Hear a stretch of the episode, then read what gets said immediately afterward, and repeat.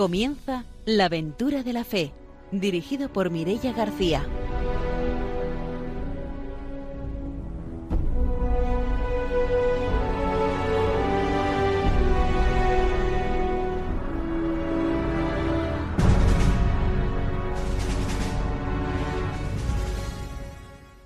Muy buenas noches desde Radio María. Empezamos un nuevo programa de la aventura de la fe. Ya estamos preparados para una nueva aventura misionera.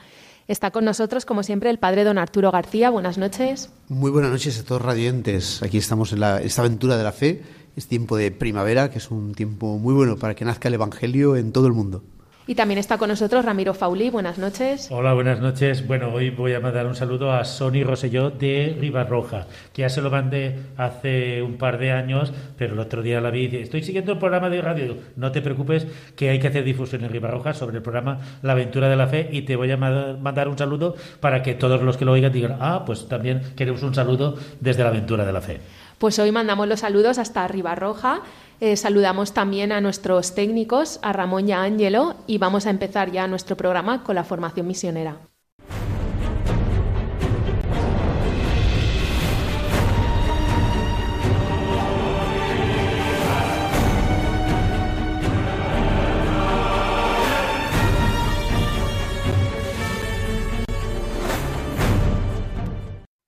El padre don Arturo García nos trae la formación misionera. En efecto, y nos pone el Papa San Juan Pablo II en esta encíclica de Redentoris Missio un epígrafe que, bueno, que es eh, provocador, ¿no? De alguna manera para, nosotros y, vamos a entrar en esa provocación. ¿eh? Dice, la actividad misionera está aún en sus comienzos. Ahora pensamos que, bueno, que es la actividad misionera llevamos tantos años, está casi todo hecho. Y no, no, de ninguna manera, ¿no? Dice en el número 30, nuestra época, con la humanidad en movimiento y búsqueda, exige un nuevo impulso en la actividad misionera de la Iglesia. Los horizontes y las posibilidades de la misión se ensanchan y nosotros, los cristianos, estamos llamados a la valentía apostólica, basada en la confianza en el Espíritu. Él es el protagonista de la misión, de una forma ahí con mucho énfasis, ¿no? En la historia de la humanidad son numerosos los cambios periódicos que favorecen el dinamismo misionero. La Iglesia, guiada por el Espíritu, ha respondido siempre a ellos con generosidad y previsión. Los frutos no han faltado. Hace poco se ha celebrado el milenario de la evangelización de la Rus y de los pueblos eslavos, y se está acercando la celebración del quinto centenario de la evangelización de América. Asimismo, se han conmemorado recientemente los centenarios de las primeras misiones en diversos países de Asia, África y Oceanía. Hoy la Iglesia debe afrontar otros desafíos, proyectándose hacia nuevas fronteras, tanto, tanto en la primera misión a gentes como la nueva evangelización de los pueblos que han recibido ya el anuncio de, Cristo. Hoy se pide a todos los cristianos, a las iglesias particulares y a la Iglesia Universal la misma valentía que movió a los misioneros del pasado y la misma disponibilidad para escuchar la voz del Espíritu. Entonces, claro, cuando pues evangelizó, pues no sé, cómo hace mil años, eh, hace unos años que ya se escribió esta encíclica, que la, la Rus es la Ucrania actual, ¿no? Esa era la antigua Rus, que de ahí pues surgió Rusia y todo, ¿no? Pues, eh, pues eh, entonces eran unos pocos evangelizadores que están allí pues eh, invitando a ser cristianos, pero eran muy poquita gente. Bueno, pues hoy todos son cristianos, ¿no? Más ortodoxos, pues de rito católico, rito eslavo, del, rito que sea, pero ya son todos más cristianos. Entonces, igual ocurre en tantas partes del mundo. Hace muy poquito tiempo se está evangelizando por primera vez gran parte de África y ahí ya son muchos los que son cristianos en África, aunque queda una parte muy grande todavía. Y también está empezando con fuerza en Asia. Es decir, pero para todo esto hace falta muchos misioneros, porque es verdad que hay muchos misioneros, especialmente españoles, pero mm, bastante mayores. Hace falta pues jóvenes que puedan reponer ¿no? esa misión, vocaciones y también pues ayudarles en todo, sobre todo con nuestra oración. Es lo que más nos piden los misioneros, ¿no? que recemos por ellos. Y más teniendo en cuenta que el protagonista de la misión es el Espíritu Santo. Esto nos da esa garantía de saber que eso va a dar fruto seguro nosotros somos simplemente intermediarios, ¿no? Los que llevamos este eh, atorno mm, imponente y, fortísimo que es el Espíritu Santo y, ponerlo en, pues, en funcionamiento. Y él, pues sin, sin lugar a duda, que por nuestra oración, que es lo que, mm, digamos, también pone en acción a, Dios en el mundo, pues eh, va, va funcionando y va creciendo la Iglesia. Una oportunidad muy buena, muy grande que tenemos todos los cristianos, pues de rezar por la misión, eh, de denunciar el Evangelio, de pedirle a Dios que envíe misioneros, que no falten vocaciones misioneras de religiosos, religiosas, eh, sacerdotes, familias, fin, de todos, ¿no? Para laicos, para anunciar el Evangelio eh, en el mundo. Pues cerramos la sección de la formación misionera y vamos a ir a conocer las noticias.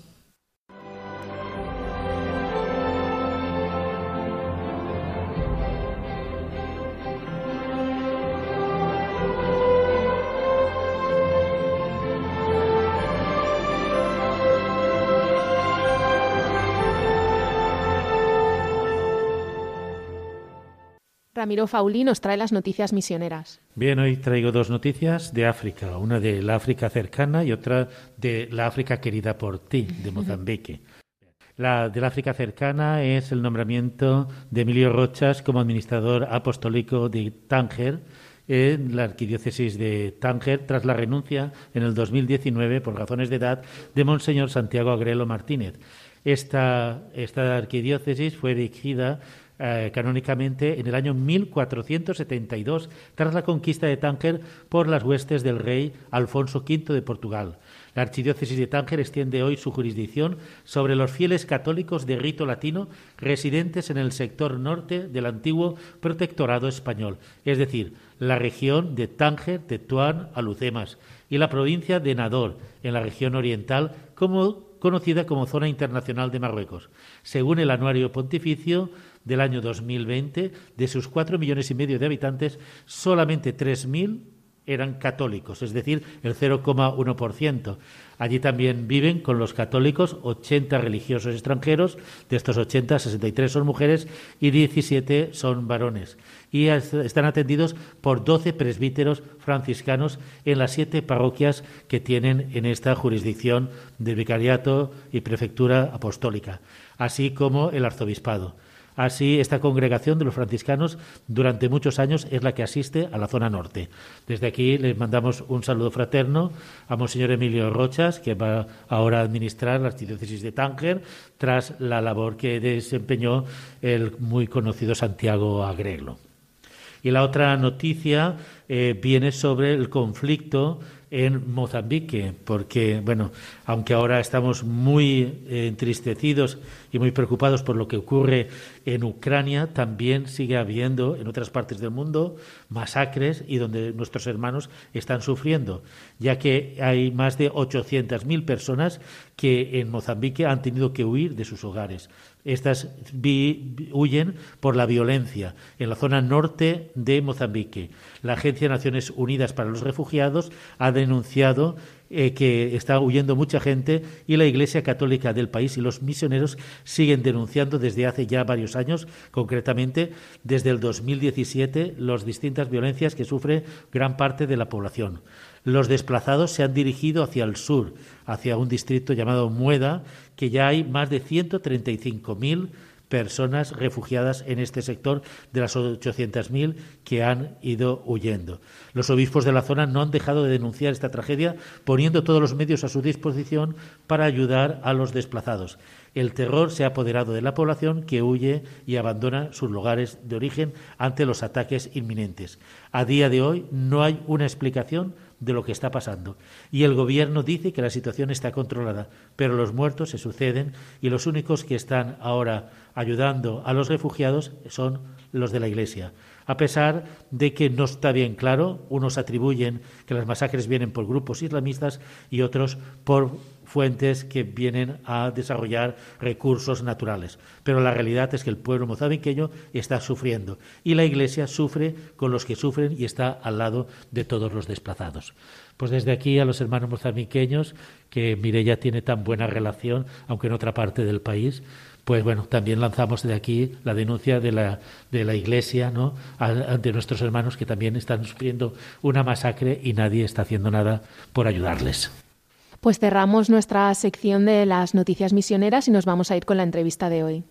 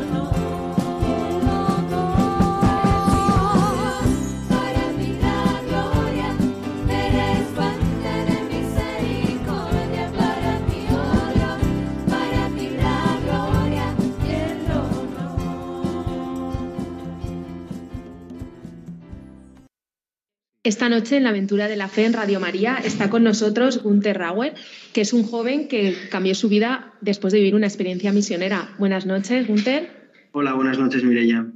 Bueno, pues como hemos dicho, ahora te iremos preguntando sobre ese cambio que hubo en tu vida a raíz de una experiencia misionera, pero antes de empezar nos gustaría que te presentaras brevemente para que nuestros oyentes te pudieran conocer. Hola, buenas, pues em, soy Gunther Rauer, em, soy medio español y medio alemán, como indica mi nombre, eh, tengo 23 años, he acabado la carrera de Derecho y, eso, soy católico, pertenezco a un movimiento que se llama El Hogar de la Madre eh, y tengo una gran devoción a la Virgen María. En realidad, pues eso, me considero católico hasta la médula. ¿Y cómo fue ese momento en el que vives una experiencia misionera y se produce ese cambio en tu vida?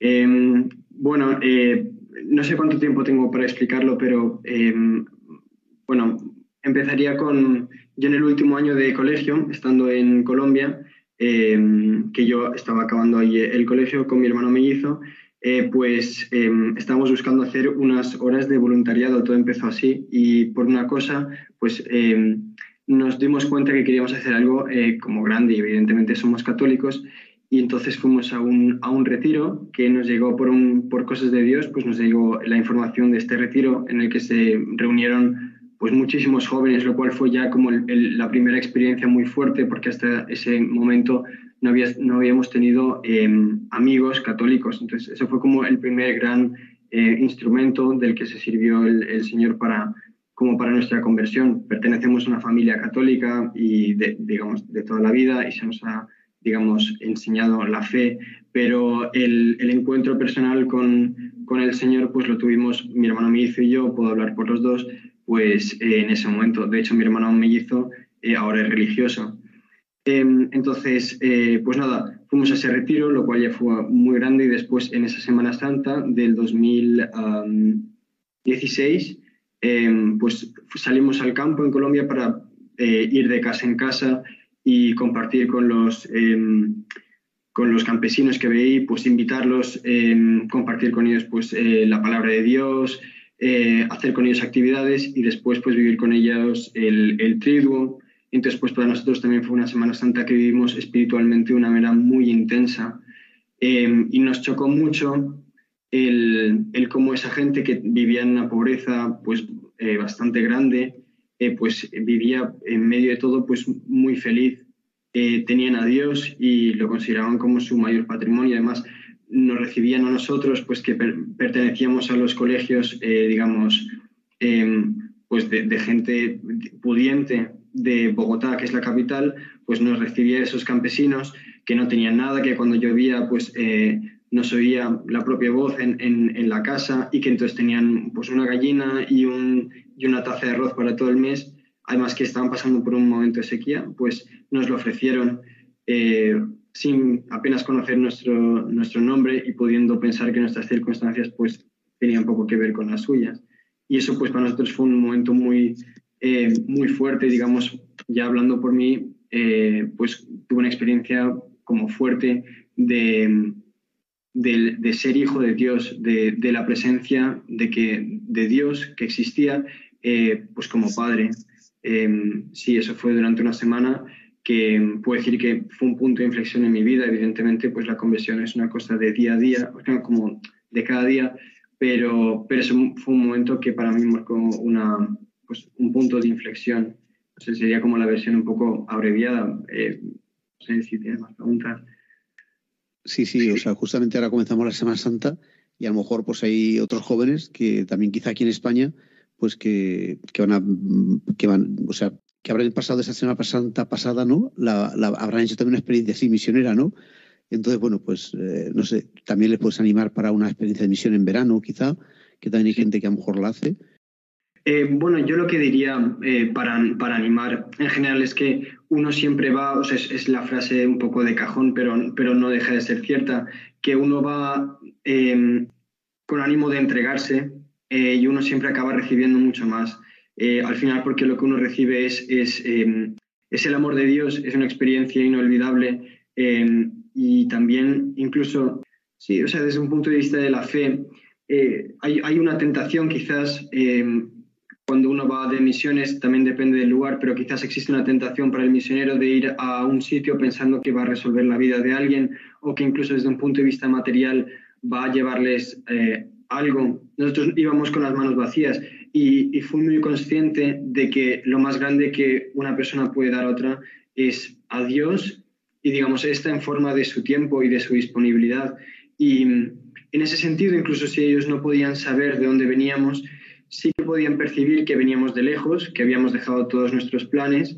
Además, en, el caso particular mío, pero también de algunos compañeros de colegio que resultó que me encontré ahí, pues era nuestro viaje de fin de, curso. Eh, para que os hagáis una idea, pues todos mis compañeros iban a Cancún, a México. Ah, y, y, mi hermano y yo pues decidimos eh, pasar nuestra Semana Santa también lejos de nuestra familia y viviendo, o sea, pasando esos días eh, con frío, porque era, digamos, en un sitio elevado, como es Colombia, pero en un sitio elevado, eh, y, y, en colegios, o sea, durmiendo en los sacos de dormir y, y, sobre el suelo. Entonces, también esa experiencia de, de, de uno de uno experimentar, eh, pues eso, como el Señor en, medio de esa pobreza, pues está de una manera, incluso diría, mucho más palpable, porque, porque así, como el, así como el Señor se encuentra en el silencio y no en el ruido, pues así también se encuentra como en la pobreza y en, unas circunstancias en las que uno es más mm, receptivo. Entonces, eh, eso es desde ese punto de vista y luego los que seguían por, digamos, meros eh, razonamientos humanos, pues seguramente no encontrarían tantas razones para ir a unas misiones, pero aún así podría decirles que es una experiencia inolvidable el, el, también poder pues, eh, salir de, la zona de confort de uno mismo y de confrontarse con, o sea, de ampliar los horizontes. Pero bueno, yo creo que, como digo, además siendo católico y desde mi propia experiencia, las misiones solo tienen sentido desde la fe muy grande. Em, no sé, también asociarse a otros misioneros de la historia, pues a mí eso siempre me, como me, resulta una idea muy romántica, el, pensar en San Francisco Javier y el poder un poco asociarme a eso o al Señor que recorría, recorría Galilea, pues no sé, eso también, no sé, como tiene su propio, no sé. Tú has dicho que una de las cosas que más te ha impactado es el contacto con la pobreza, ¿no? ¿Qué es lo que te ha llamado la atención de esa pobreza que has visto en la manifestación del Dios pobre allí que se, ha manifestado? Mm, sí, digamos, parte de la respuesta está en, eso, en, que el, Señor, por alguna razón, pues ha elegido eh, como la pobreza para, para dejarse ver, ¿no? Su rostro, ¿no? El Señor ha elegido eh, pues nacer en un portal, lo cual pues puede confundirnos, pero de alguna manera también tiene sentido, porque el Señor, digamos que se despoja de todo lo que está a su alrededor eh, para que seamos más conscientes de, lo importante que es Él. Entonces, desde ese punto de vista, y luego, pues evidentemente, eh, el reconocer al Señor en la cara del sufriente, el reconocer también eh, cómo el Señor está eh, presente en los sufrimientos de las personas, eso también pues es bastante fuerte porque al final vivimos en, en, unas circunstancias pues que tenemos pocos sufrimientos y nos creemos autosuficientes. Y esas personas que tienen además una religiosidad un poco innata, por lo menos era en caso en Colombia o en Ecuador donde también he estado en misiones, pues eh, al ser más pobres también se reconocen eh, pobres el Señor pues habla de los anahuí, ¿no? Pues, pues todo eso yo lo veía, lo veía ahí de una manera muy, muy clara, como el Señor se encuentra o es más fácil de percibir para gente que no tiene nada. Eh, entonces, pues yo simplemente mm, veía lo que, lo que esa gente estaba, de lo que estaba llena, que es el Señor, no estaba llena de, de, cosas o de necesidades. Luego también hay excepciones, ¿eh? hay, hay, o sea, que decir, no por ser uno pobre materialmente, eso significa que, que uno pues tiene el camino hecho, no, no, no es una pobreza espiritual, pero desde luego que em, como es una cierta facilidad, creo yo, el, reconocerse necesitado de, un Dios. Has nombrado ahora que también estuviste de misiones en Ecuador. ¿Cómo fue esa experiencia allí? Estuve en 2016, que fue como la, experiencia de mi, de mi, conversión, estuve en Colombia. El año siguiente volví eh, con 19 años ya de, ah, responsable, digamos, de, de un pequeño grupo también en Colombia y luego, eh, este verano, el pasado del 2021, estuve en Ecuador. Y, digamos, la diferencia respecto de las misiones anteriores fue que, eh, digamos, estuvo rodeado quizás de circunstancias menos em, consoladoras, de, decir, de, em, pues si a, ese, a los primeros había ido con muchas personas que acabaron siendo además mis amigos, pues esta fue un poco más em, espiritual y marcada quizás por la, digamos, por la desolación en el sentido de, pues menos consolaciones, estar mucho más centrado en lo esencial. Entonces, digamos, un grupo más reducido, eh, quizás experimentamos más incomodidad incluso que la primera vez. y luego también, pues sí hubo, digamos, quizás alguna experiencia que fue más dura, quizás espiritualmente. O sea, digamos, como quizás eh, lo que el, Señor me quería enseñar en esa otra vez que fue en Ecuador, que fue este verano, pues era como que si tan importante era el, el, para mí el vivirlo interiormente y todo eso pues, que acabo de decir, pues el de llevarlo al, pues un poco más allá. Eh, quizás eso sería la, la, diferencia.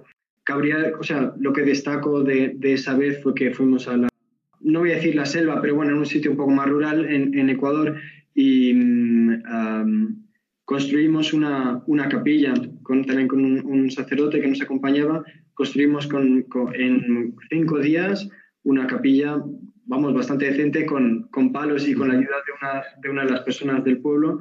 Y mm, eso que uno dice que uno, pues como misionero, rara vez ve el fruto de su propio trabajo, además estando solo cinco días, pues gracias a Dios yo lo pude ver, eh, digamos, por fotos, porque en esa capilla eh, al final pues le pusieron un, un, techo de latón y, y, vamos, acabó muy bien. Y digamos, gracias a eso, el sacerdote, que era el encargado de esa zona, que además pues vivía lejísimos, pues podía estar ahí, celebrar la misa de una manera pues más digna y dar ahí catequesis, las hermanas que iban ahí. Entonces fue, digamos, eh, un gran avance. O sea, fue, fue un éxito bastante grande, incluso, sí, desde, desde ese punto de vista y lo, y lo pude ver. Entonces, pues también fue muy gratificante, pese a toda la desolación que he nombrado.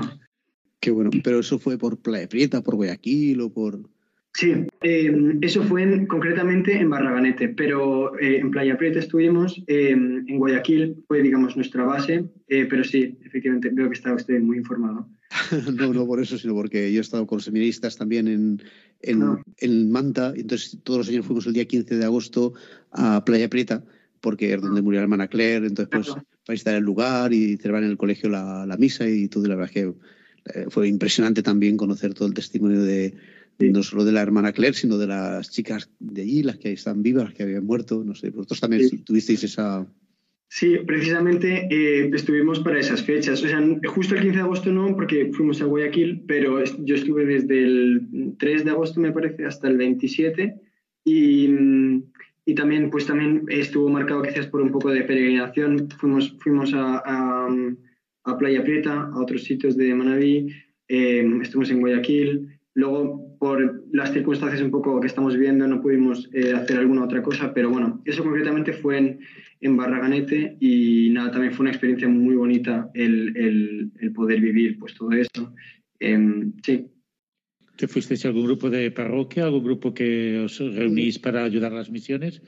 sí, eran, son los grupos misioneros del, del movimiento al que pertenezco, el, el, Hogar de la Madre. Fuimos ahí, eh, pues eso, unos cuantos muy, muy diezmados por, eh, bueno, pues por las circunstancias y también pues por, por, sí, no sé, por el miedo quizás, pero bueno, eh, fuimos ahí unos cuantos aventureros y, y nada, estuvo muy bien, eh, fue, fue, fue, una experiencia pues eso, muy, muy bonita y acompañado después siempre por un, por un sacerdote porque también eh, pues es difícil, sobre todo en esos lugares que algunas veces también son peligrosos, pues si uno no los conoce, pues y al final en esos países a los sacerdotes pues se los tiene aún en alta estima. Uh -huh. Menos mal, sí. sí. Sí, sí. Nos estabas diciendo que perteneces a un movimiento. Si nos puedes explicar más en qué consiste. Sí, bueno, el hogar de la madre, eh, digamos que está marcado, bueno, ya por su nombre, digamos, de una presencia bastante, pues maternal de la Virgen María. Eh, y digamos que también tiene entre pues, eh, sus carismas pues, la, la, defensa de la, de la Eucaristía, eh, y también la conquista de los jóvenes para Jesucristo, que son pues, las tres misiones, la Virgen María, la Eucaristía y los jóvenes. Y digamos, eh, quizás en, en, otro sentido es conocido el hogar de la madre pues eh, por los medios de comunicación, pues por el, la hermana Claire, que fue la que mencionaba eh, don Arturo, por el, bueno, por su testimonio que, que, ha circulado por YouTube con muchas visitas. Ella precisamente murió en, en, en Playa Prieta por un por un terremoto en 2016, entonces pues su testimonio ha recorrido pues, el, mundo, ella quería ser actriz, entonces bueno, eh, pues es una, es, una, es una, historia muy, muy bonita, muy conmovedora también, luego quizás también conocida por eh, la muerte del padre Henry, que fue un sacerdote que murió en Valencia en el 2020. Eh, y nada, pues eso, quizás también conocido por eso, porque en los medios de comunicación pues es bastante activo, pero bueno, tiene actividades, muchos, muchas actividades con los jóvenes y también pues eso en, en Internet, sí.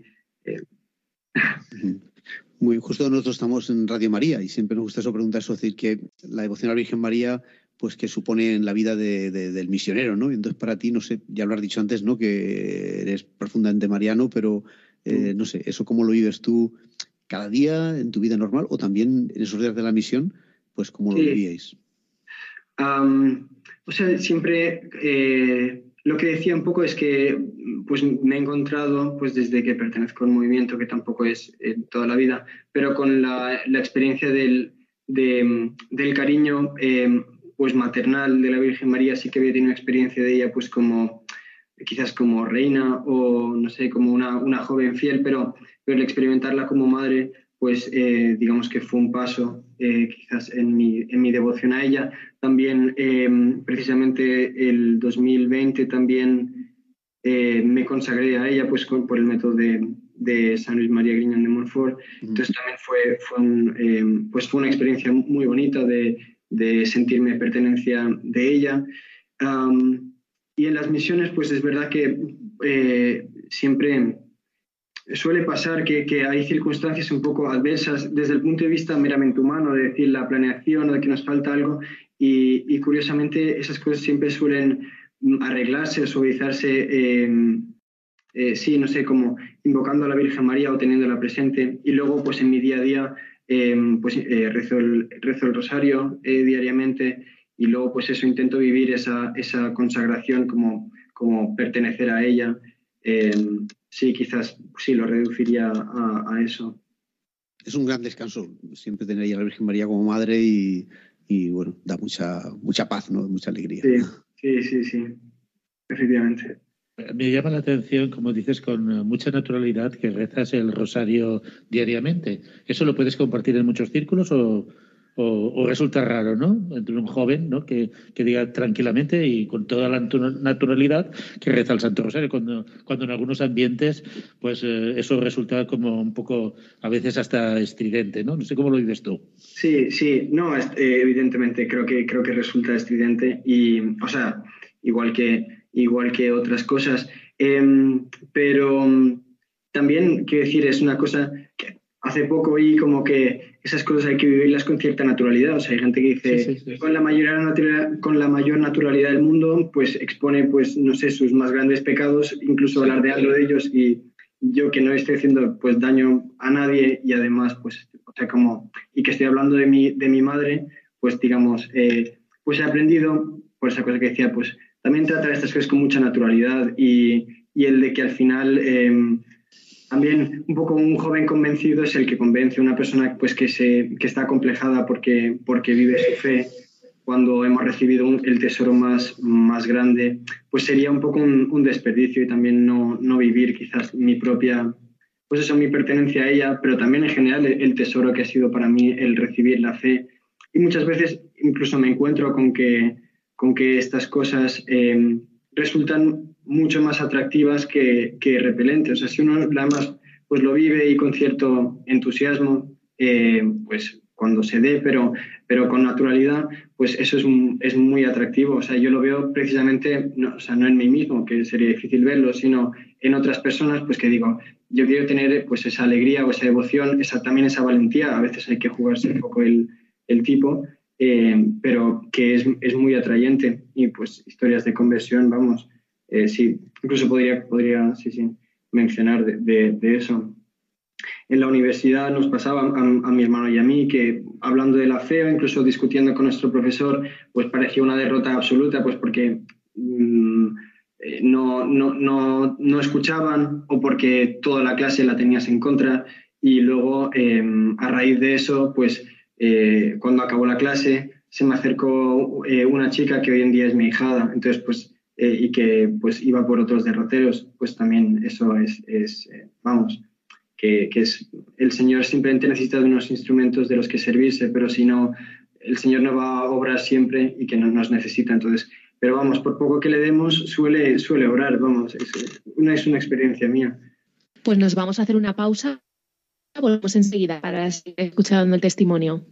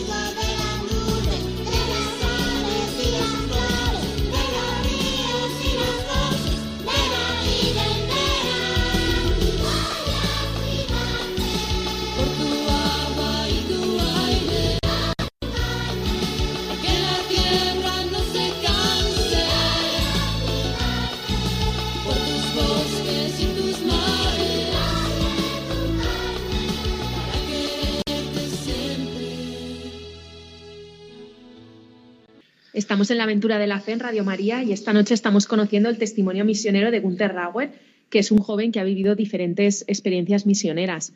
Yo quería preguntarte ahora, después de haber vivido esa última experiencia misionera en Ecuador, luego cómo es la vuelta a tu, a tu vida diaria, a tu vida cotidiana. Bueno, yo creo que eso sí que ha sido igual en, en todas las veces que, que, he vuelto a unas misiones, que es, eh, no sé, pues el, no sé, pues es el síndrome o la depresión de uno volver a la realidad eh, bueno, yo sí que estaba muy contento de volver a pisar tierra firme y, estar en España, pero y también de disfrutar de carreteras y el tráfico y todo eso, pues humanamente uno sí que lo disfruta, pero, pero uno sí que, bueno, a mí por lo menos me ha pasado, yo siempre he añorado como eh, esa incomodidad o incluso esa, sí, esa incomodidad en muchos niveles, pues aunque sea suciedad o el de no poder hacer lo que siempre quería yo, pero siempre acabo añorando eso y esa experiencia como muy fuerte de tener a Dios eh, como en cada momento. Una cosa que yo me di cuenta cuando volví la primera vez era que en las misiones eh, vivía muy en el presente. No, no estaba preocupado por, por lo que había pasado, o sea, lo que iba a pasar o lo que había pasado, sino que vivía muy intensamente eh, el presente. y creo que mm, esta vez fue una lección para mí al volver de decir, eh, parte quizás de, de que en mi día a día, pues eh, con mis estudios o con lo que sea, cualquiera que sean mis circunstancias, eh, que esté un poco más despistado del Señor, tiene que ver con que no vivo eh, con alegría y con intensidad lo, que, lo que tengo que vivir ahora. y luego también, pues uno se pregunta, bueno, que ¿cómo puedo trasladar esta experiencia a mi día a día? Y también con eso me di cuenta que evidentemente está rodeado de ciertas circunstancias, eh, pues como digo, pues que si la incomodidad, el, eh, ir a visitar a gente, pues que uno no, suele tener ocasión, pues si uno vive en una ciudad, de ir tocando puerta a puerta y, hablando a la, gente sobre el Señor, pero en el fondo, digamos, esa alegría eh, sí que está en, en el Señor y, la experiencia, o mejor dicho, el, acto de dar a conocer, eh, pues eso, eh, la propia fe es algo que se puede hacer incluso, bueno, en, Radio María, pero en, cualquier circunstancia, eh, pues en el, en el trabajo, en, la calle, o simplemente viviendo una vida coherente, alegre, tampoco quizás como no huyendo de tener que dar testimonio del Señor. Y, eso es lo que en el fondo eh, da esa alegría. O sea, por lo menos esa ha sido mi, mi experiencia. Eh, pero bueno, sí, uno tiene que hacerse a la vuelta a que, bueno, ya estoy de vuelta a casa y a ver cómo intento que, que todo lo que he aprendido pues no caiga un poco en, saco roto. Y luego siempre uno puede volver. Eh, en las, o sea, no todo el mundo tiene la ocasión de hacerlo, pero, pero vamos, que, que sea quizás en tamaño más reducido, no sea, no sé, quizás a otro continente, pero se puede hacer como pequeñas Incluso hay gente que hace night fever, pues por la noche sale por la calle hablando, o si es por la cuestión de un poco de la ayuda eh, material, pues puede uno ir a repartir bocadillos. O sea, esa experiencia también se puede reproducir en manera un poco más reducida, quizás. A mí me gustaría preguntarte, porque claro, eh, estás hablando de algunas experiencias aquí en España que son incipientes, pero hay un impacto ¿no? cuando uno está en la misión, que es el contacto directo con las personas y gente sencilla y humilde, y que puedes hablar abiertamente del sentido de la trascendencia humana, puedes hablar libremente de Dios sin ningún temor, sin embargo aquí no. ¿Cómo es ese, esa experiencia que uno tiene cuando se encuentra con gente sencilla, que le abre su corazón y descubre ¿no? que eh, eh, tiene ahí un gran potencial que te está hablando de, Dios y, te está comunicando a ti como esa, esa presencia de Dios, ¿no? Mm. Yo sí que eh, antes de, entrar justo en eso, es verdad que también tuve la experiencia cuando volví de Colombia, donde vivía, y, participé precisamente en esas como pequeñas iniciativas de salir por la noche y hablar sobre esto.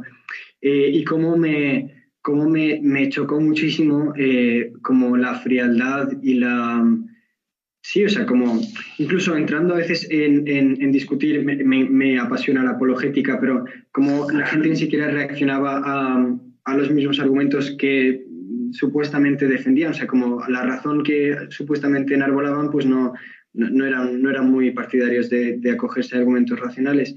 Em, entonces, bueno, es verdad que eso sí que es una experiencia quizás dura que en, en, Occidente y sobre todo, bueno, yo creo que en España estamos viviendo un poco el ser ajenos a la fe y no tener ninguna eh, como inquietud, pero también es verdad que, hay algo dentro del hombre que es que simplemente es, parte de su propia naturaleza. Entonces, eh, viendo a tu pregunta, em, el, vivir como el, el, el, hablar libremente sobre, sobre el Señor es, vamos, es, una, es un descanso, es un descanso después de estar como, pues eso, eh, no sé si acomplejado, pero pues con cierto temor, desde luego.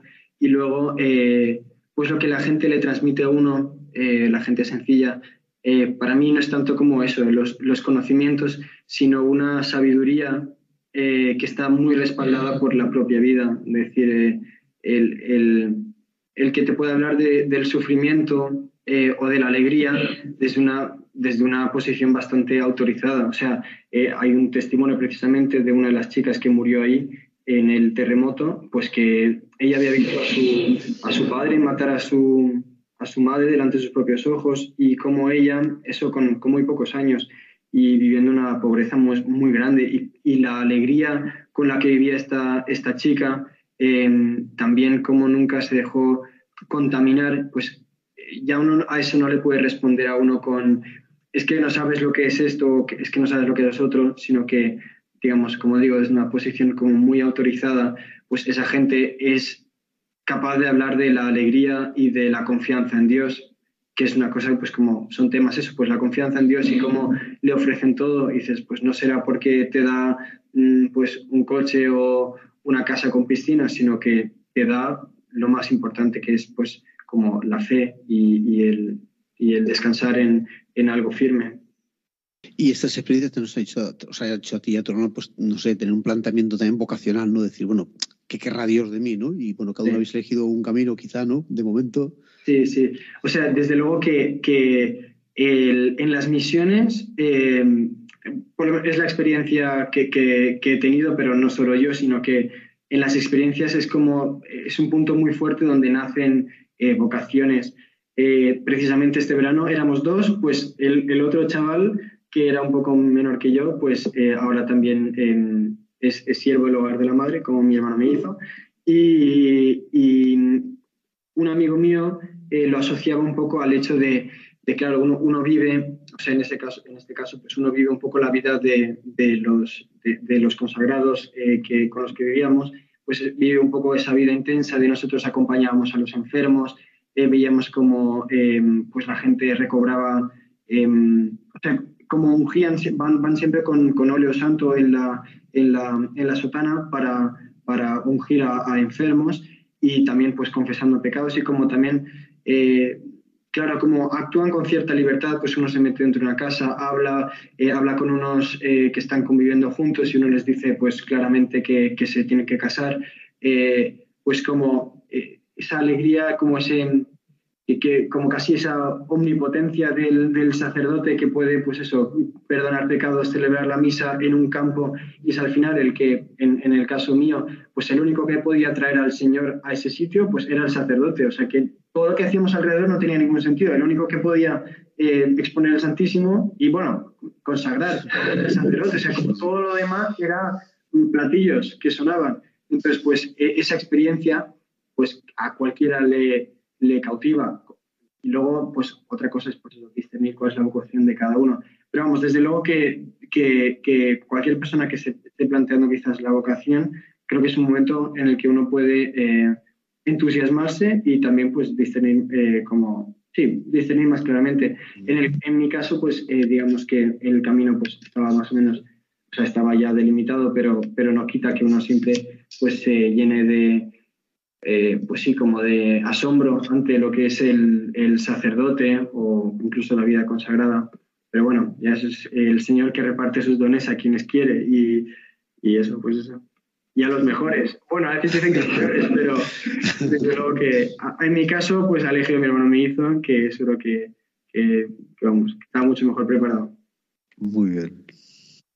De todas formas, siempre el mundo es muy amplio y la labor del laico en medio del mundo, donde puede hacer presencia de Cristo, también es muy importante, ¿no?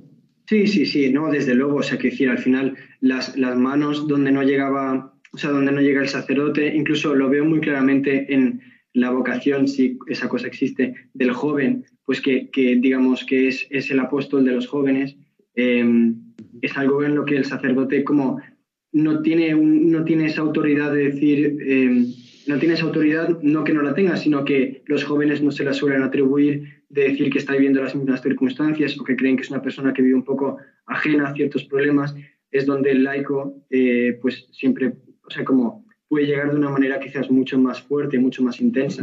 Entonces, pues como esa, esa, esos dedos a los que no llega nadie, pues eso es, eso es el laico y la, y la vida coherente del bueno, y el traer almas al mundo, pues es una... es, la, la, la, mejor vocación es la que el Señor quiere para cada uno. Eh, claro, es lo que yo he descubierto. La mejor, eh, desde un punto de vista abstracto, pues bueno, pues será una vida consagrada, pero para mí la mejor vocación es la que quiere el Señor para mí, y es la que hay que vivir con alegría, entusiasmo y absoluta entrega. Eso. Claro que sí, o sea, la vocación grande es ser santo y eso no importa ser desde laico, consagrado sí. por donde Dios te llama, a ser santo y muchas veces muchos santos sin ser sacerdotes pues han traído muchísima gente a la iglesia y a la fe. Sí, sí, sí. Vamos. Y para ti hoy en día, en una sociedad que a veces, muchas veces no acompaña o no lo entiende, ¿es difícil o es fácil vivir como cristiano y como misionero? Eh, hombre, es difícil, quiero decir, no es, un secreto eh, para nadie, pero eh, también leí hace un tiempo pues, unos sermones del, del, cardenal Newman antes de convertirse, de cómo eh, se lamentaba de que, de que la sociedad en la que vivía, pues digamos, era tan favorable a la fe y decir es que no, no, no podemos saber eh, de qué estamos hechos o, o, esto porque al final pues estamos un poco acompañados y, y, él se lamentaba y le decía ojalá viviésemos en tiempos de persecución para poder demostrarle al Señor pues, eh, pues cuánto le amamos y el de cuánto y yo siempre digo pues que es, es una es una eh, no sé una sociedad en la que uno tiene la sensación pues que se acerca a su fin que, que es que esto no tiene ningún arreglo. Y al mismo tiempo pues mm, el decir cuántos cuántas mm, pues cuántos santos la misma Santa Teresa de Jesús quería morir mártir, pues uno lo tiene aquí, pues es simplemente con, con, con llevar un rosario por la calle ya tiene uno pues, casi la otra caliente, o sea, quiere decir que es, que es, es apasionante. Eh, no sé, pues tiene, evidentemente es difícil y no, y no, o sea, como, es difícil, eso no, no hay quien lo cambie, pero no sé, me parece como una, una aventura y el, y el poder, eh, pues eso, decirle al Señor lo que uno está dispuesto a, hacer por Él. Eh, y bueno, pues la labor del misionero, pues más de lo mismo. Si, si, el, si el misionero tiene que encima hablar de la palabra de, de, de, Dios o de, o de su fe, pues bueno, pues se va a encontrar siempre con, en nuestras sociedades, de luego, pues con rechazo, pero luego también con, con unas consolaciones muy grandes. O sea, eh, él decía, otro misionero, que es el padre Segundo Llorente, que estuvo misionando en Alaska, que decía... Sí que me, daba, me da igual irme de aquí para allá, estar un día entero de viaje y aterido de frío, eh, por un alma que se convierte y celebrar una misa entre unos, es, unos esquimales que no conocen a Dios, es que eso no tiene absoluto, o sea, eso no tiene precio. Es, es, es la paga del misionero y llegar ahí, pues, eh, absolutamente, no sé, pues como incluso se aplica a nuestro caso, pues, eh, hundidos o decepcionados, pues esa paga es, es, es muchísimo para el Señor. Sí, la verdad es que es, una, una, oportunidad en realidad lo que tenemos en nuestra vida. O sea, siempre es una oportunidad y Dios es providente y, bueno, el poder anunciar el Evangelio a los jóvenes, también a los niños. No sé si en las misiones también habéis tenido eh, trato con los niños y como si habéis visto algo ahí especial, ¿no? Porque los niños también, dice el Señor, tienen como una capacidad para Dios, ¿no? Especial. Sí, sí, hay, hay que hacer mucho, o sea, mucho trabajo. Eh, con, con el tema de, de, la pureza. Y, y, ahí precisamente pues entra también lo que decía Ramiro, pues que, que uno, eh, uno puede hablar de la propia experiencia y es lo que cautiva, pues ver una persona que está viviendo eh, la pureza, sea eh, porque quiere ser eh, un sacerdote o sea porque tiene una novia, pues eso es una cosa que es absolutamente novedosa y, y atrayente, o sea, es que es, es muy atrayente. Y también en, engarza un poco con lo que decíamos de, de llevarlo a la vida eh, aquí, pues el de eh, meterse en un grupo de catequesis, ser catequista, es la oportunidad de hablar, digamos, sin temores, bueno, luego hay de todo, pero sin temores del Señor o ser profesor de religión, que bueno, también es otro tema, pero el, eh, y, hablar, y hablar sin temores del Señor y llevarles la, la palabra de Dios y luego pues como proteger quizás a almas pues tan vulnerables como los niños o como los jóvenes, eh, pues de, de, los males también es una cosa pues mm, apasionante y que está abierta pues también a los laicos incluso. O sea que también eso es, es parte del, del, ser misionero, el ser catequista, por ejemplo. Es un grandísimo tesoro entregarle a un niño la posibilidad de vivir pues eso, la pureza en nuestro tiempo. Es un grandísimo regalo. Sí. Pues llegamos ya al final de nuestro programa de la aventura de la fe de hoy. Eh, tenemos que despedir a nuestro invitado. Muchas gracias, Gunter, por haber estado esta noche con nosotros. Gracias a vosotros. Ánimo con la labor. Gracias. A ustedes les recordamos que en la aventura de la fe volvemos dentro de 15 días, que mientras tanto nos pueden seguir en Twitter, en Facebook y también pueden contactar con nosotros a través del correo electrónico laventuradelafe@radiomaria.es. Buenas noches.